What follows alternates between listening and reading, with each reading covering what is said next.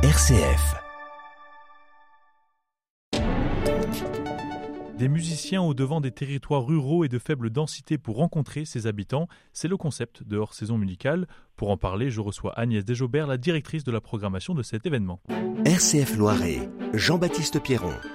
Bonjour Agnès Desjobert. Bonjour Jean-Baptiste. Alors tout d'abord, comment est née hors saison musicale? Alors hors saison musicale est née d'une longue expérience euh, de musique et d'action sociale autour du lieu de l'abbaye de l'Apré dans l'Indre, un lieu euh, tenu par les petits frères des pauvres qui accueillent des personnes âgées, et où notre association pour que l'esprit vive a une résidence d'artistes. Et il y a dix ans, on s'est dit il serait bon de sortir des murs de cette abbaye et d'aller d'amener la musique en milieu rural, dans les villages, dont les habitants n'osent pas toujours euh, se déplacer pour aller dans des lieux de festival. Donc ça a été en fait le déclic, et c'est fait là.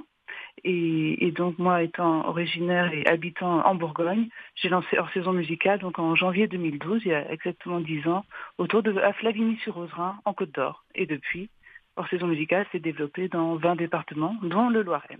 Dès le début, pour vous, ça a été important justement de proposer ce genre d'événement, pas que des concerts, des, week-ends, à justement ces personnes plus reculées, soit en difficulté ou en tout cas dans des lieux plus ruraux? Ah oui, c'est l'objet de leur saison musicale. C'est pas une chose qui est arrivée après. Été euh, dès le premier week-end, on a fait trois interventions à caractère social le samedi et un concert le dimanche. C'est aussi, c'est vraiment partie intégrante du concept de l'objet, euh, mais toujours avec des musiciens professionnels de grands musiciens qui viennent aussi bien jouer dans le salon d'une personne âgée ou dans une marpa ou dans un EHPAD que le lendemain dans, l'église du village.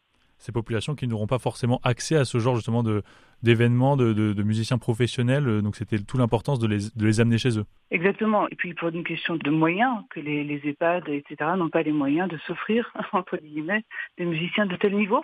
Donc pour nous, l'idée, c'est de partager vraiment le meilleur, le beau, avec toute la population, tout type de personnes, sans catégoriser euh, des gens mélomanes ou non mélomanes. Quand on ira à Épier en Beauce, on ira aussi je vois, dans une petite unité de vie, les Fleuris, on ira à domicile chez une dame âgée à Villebonne, on ira faire un petit moment pour les moins de 3 ans euh, et les parents et les assistantes maternelles dans un relais petite enfance. Donc toutes ces personnes qui dans leur vie n'ont pas toujours accès à cette musique ou simplement pour des questions de rythme de vie ou de culture personnelle. Bon, et l'idée c'est de permettre à toutes ces personnes de se retrouver aussi, de se rencontrer. Donc c'est vraiment de recréer la relation autour de la musique. Alors justement, vous avez commencé à nous en parler. Ce week-end à en Beauce, est-ce que vous pouvez nous, nous le préciser par rapport voilà, justement aux musiciens qui vont venir et, et ce qui sera proposé aux habitants?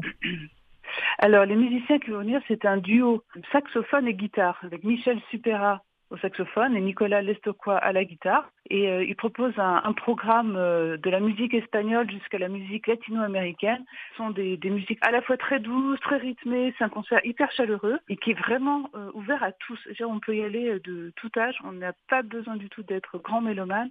Et pour les mélomanes, c'est un concert qui permet de découvrir des nouvelles choses et avec deux magnifiques musiciens.